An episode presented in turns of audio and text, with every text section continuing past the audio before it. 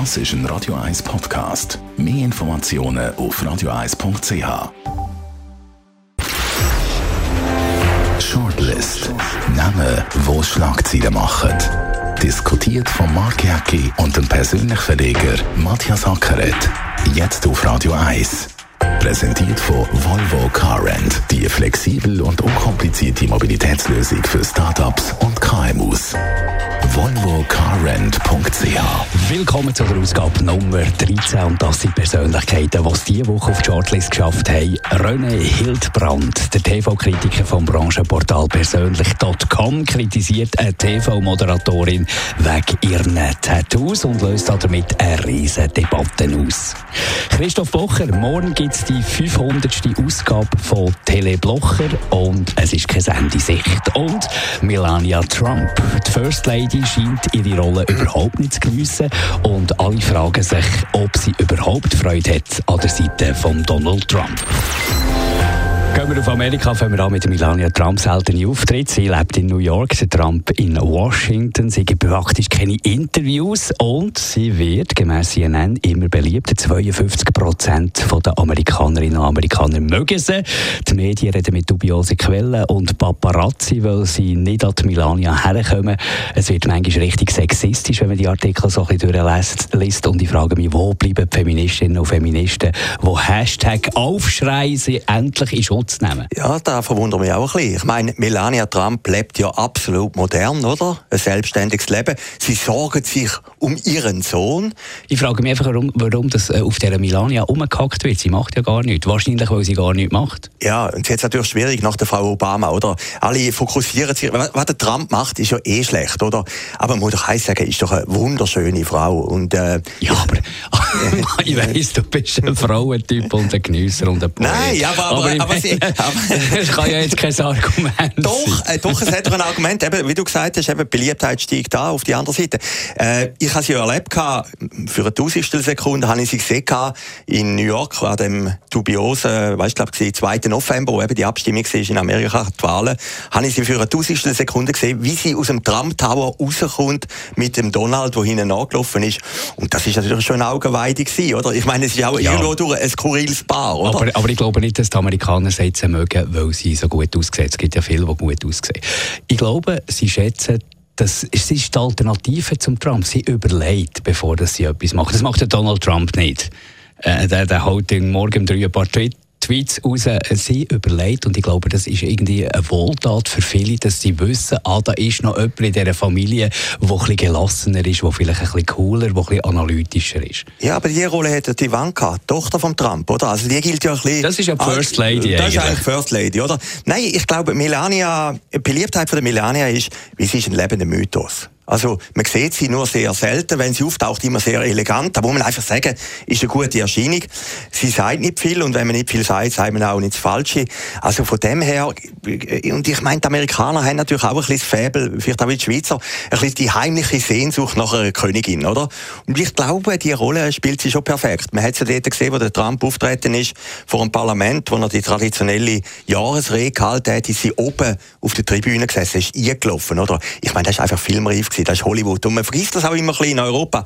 Was die Amerikaner machen und was die Amerikaner gern haben, ist natürlich immer die grosse Inszenierung, ein Film-Epos, oder? Und da beherrscht Aber hast du das Gefühl, sie ist glücklich in ihrer Rolle? Ja, das ist Oder vor allem in der Rolle, ist ja vielleicht ein Zeit, aber an der Seite von Donald Trump. Keine Ahnung, ja, also, ja, da wäre jetzt ein bisschen anmaßend, wenn ich das würde sagen. ja, du hast ich ja eine Tausendstel Sekunde gesehen. Ja, äh, also dort, wo ich sie gesehen habe, hat sie relativ glücklich gewirkt, wie sie das Auto eingestiegen ist, in der grossen äh, amerikanischen WM. Aber auf die andere Seite muss man sagen, das ist ja nicht unsere Aufgabe, ob sie glücklich ist oder nicht. Ich meine, ihre Karriere ist ja interessant. Also sie kommt aus dem ehemaligen Jugoslawien. Das ist ja der amerikanische Traum. Geht ein von der ersten New Yorker an, der dann später noch Präsident wird wird.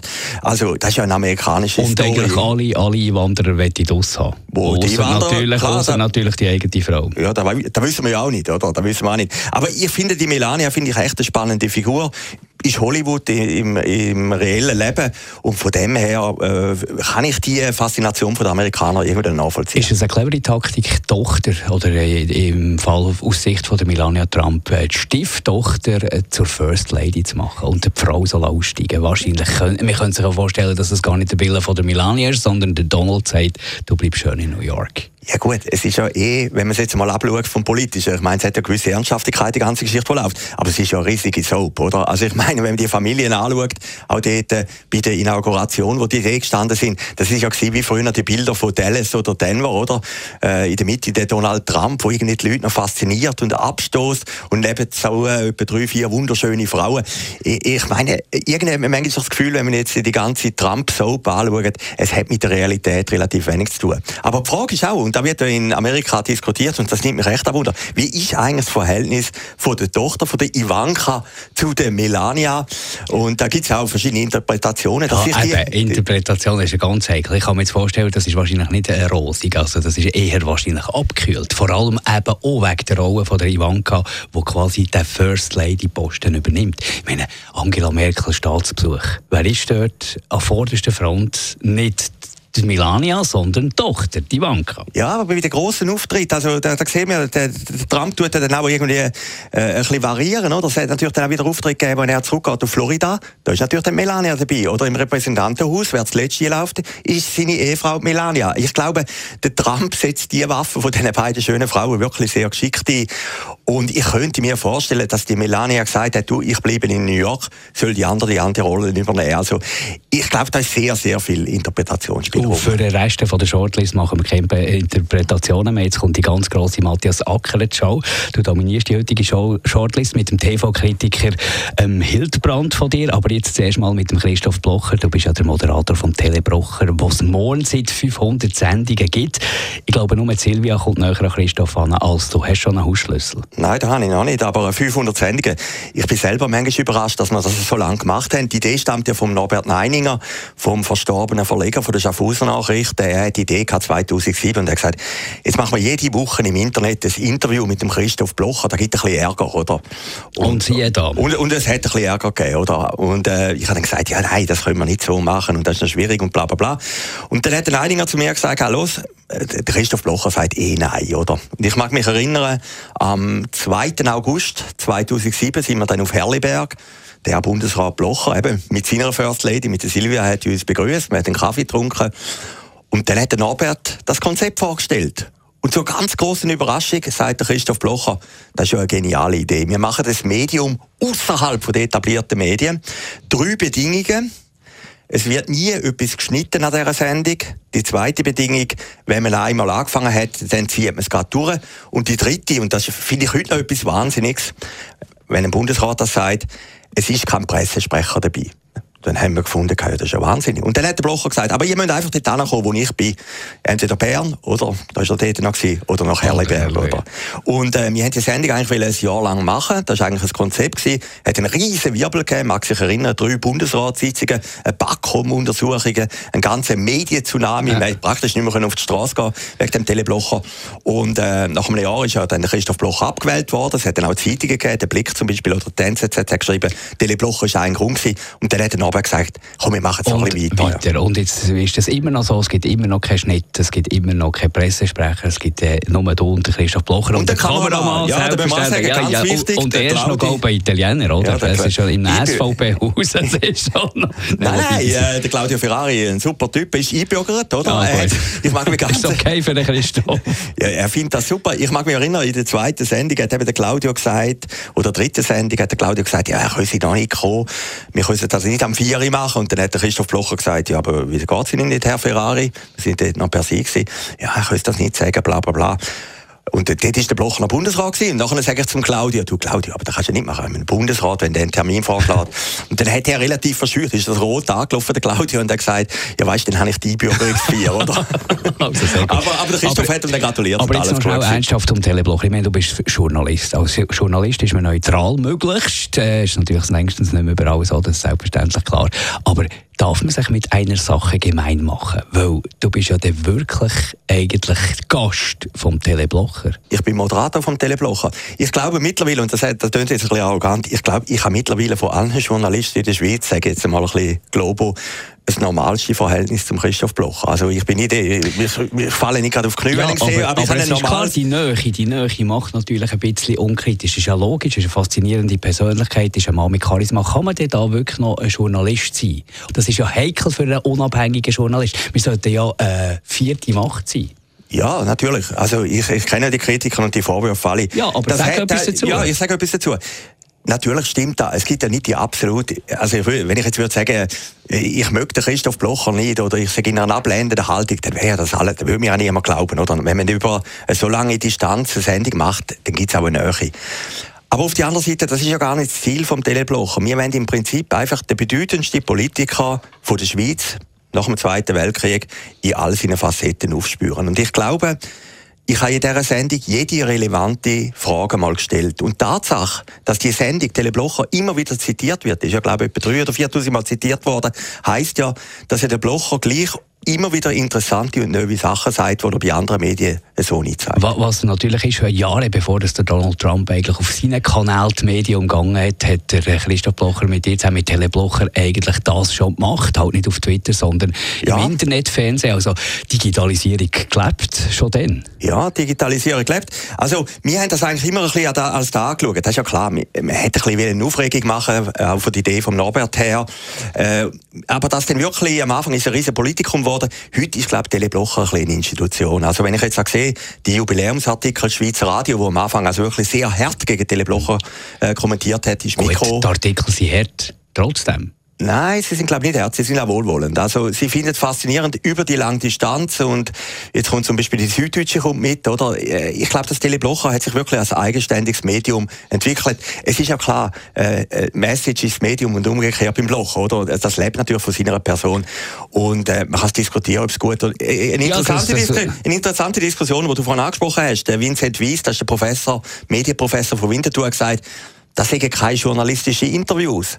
Da muss ich sagen, das sind genau die gleichen Interviews, die ich gelernt habe im Roger Schawinski. Ich mache, ob ich jetzt ein Blocher-Interview oder ein anderes Interview, es ist einfach mein Interviewstil, oder? Mhm. Und das Zweite ist natürlich, was du vorhin gesagt hast, bei der Nähe. Natürlich bin ich alle, da muss ich ganz ehrlich sagen, gegenüber Christoph Blocher äh, nicht so objektiv wie gegenüber anderen Leuten. Bin ich aber gegenüber dem Roger Schawinski zum Beispiel auch nicht. Mhm. Ich, ich, bin befreundet mit ihm, kenne ihn auch sehr lange. Und jeder Journalist hat doch irgendwie... Aber, das, aber genau darum sollte man, sollte man ja noch mehr als Journalist sich zwingen zur Distanz. Man sieht es bei den, bei den Sportjournalisten extrem gut, dass die Fans in erster Linie sehr nah an diesen Sportlern. Es ist gar keine Kritik möglich. Es ist gar nicht... Und, und, und, und so der, der kritische Journalismus ist etwas sehr Gesundes für eine Demokratie. Klar. Und klar. das gehst natürlich auf. Da gebe ich, nein, das gebe ich nicht auf. Ich stelle ja die Frage, wenn es eine heikle Situation gibt, stelle ich ja die Frage, eben, Herr Blocher, haben Sie da und da gemacht oder ist da nie ein Fehler gewesen oder weiß Gott was? Es ist jetzt halt einfach ein Medium. Ich glaube, Teleblocher ist sogar sehr ein transparentes Medium, oder? Da sitzen immer die zwei. Man kann es ja mittlerweile, wenn man alle Sendungen anschaut, man kann es ja im Internet hintereinander anschauen, geht über eine Woche. Ist ja absolut transparent. Da sitzen zwei und diskutieren über die Weltlage. Und, äh, ich glaube, Tatsache, dass sehr viele Leute schauen aus dem linken Lager, ja. zeigt doch, dass es eine interessante Sendung ist. Auf die nächste 500 Sendung in dem Fall. Und noch kurz, René Hildbrand, der TV-Kritiker auf persönlich Pod tot, wie sagst du eigentlich, persönlich.com, gell? Persönlich.com heisst das, ja. Also gut. Kritisiert Bettina Besken, eine Virusmoderatorin, die als Gastmoderatorin einen Auftritt hatte im Glanz und Gloria. Wegen ihren Tattoos hat er sie kritisiert, unter anderem, und hat damit einen regelrechten Shitstorm ausgelöst. Ich nehme nicht an, du bist tätowiert, Matthias. Nein, ich bin nicht tätowiert. Aber, ich finde es eine hochinteressante Debatte, oder? Ich meine, äh, den, Bericht haben wir aufgeschaltet, den Blog, am äh, Sonntagabend, glaube ich. Ich habe ihn da gelesen, ich habe es vorhin gar nicht, er hat es mir glaube ich geschickt, Hildebrand, aber ich habe das Mail gar nicht angeschaut. Dann lese ich da und habe gefunden, das ist ja eine interessante Äußerung, oder? Und am nächsten Tag ist da wirklich so ein Tsunami äh, über die Schweiz hinweggefegt.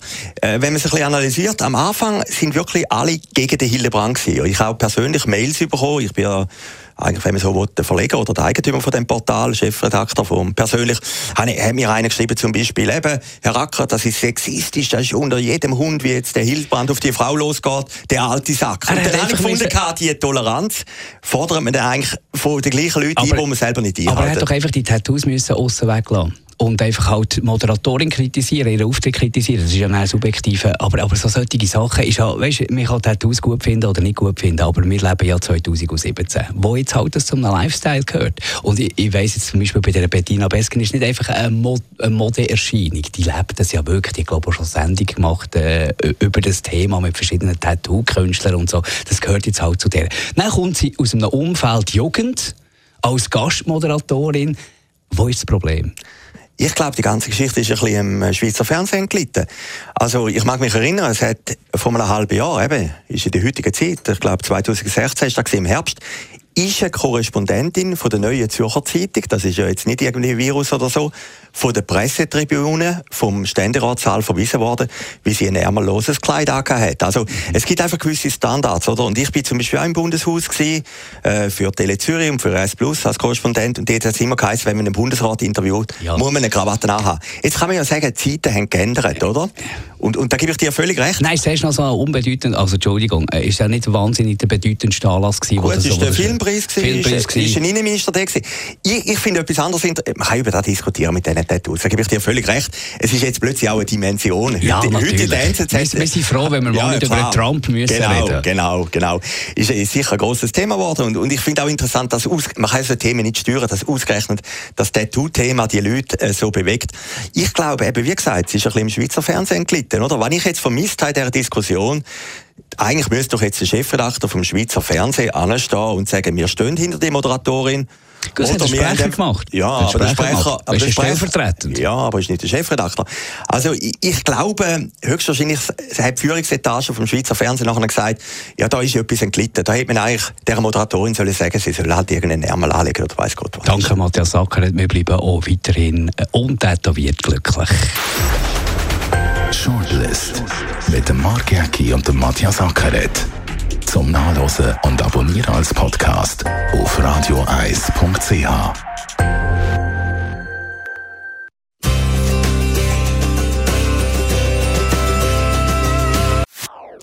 Das ist ein Radio 1 Podcast. Mehr Informationen auf radioeis.ch.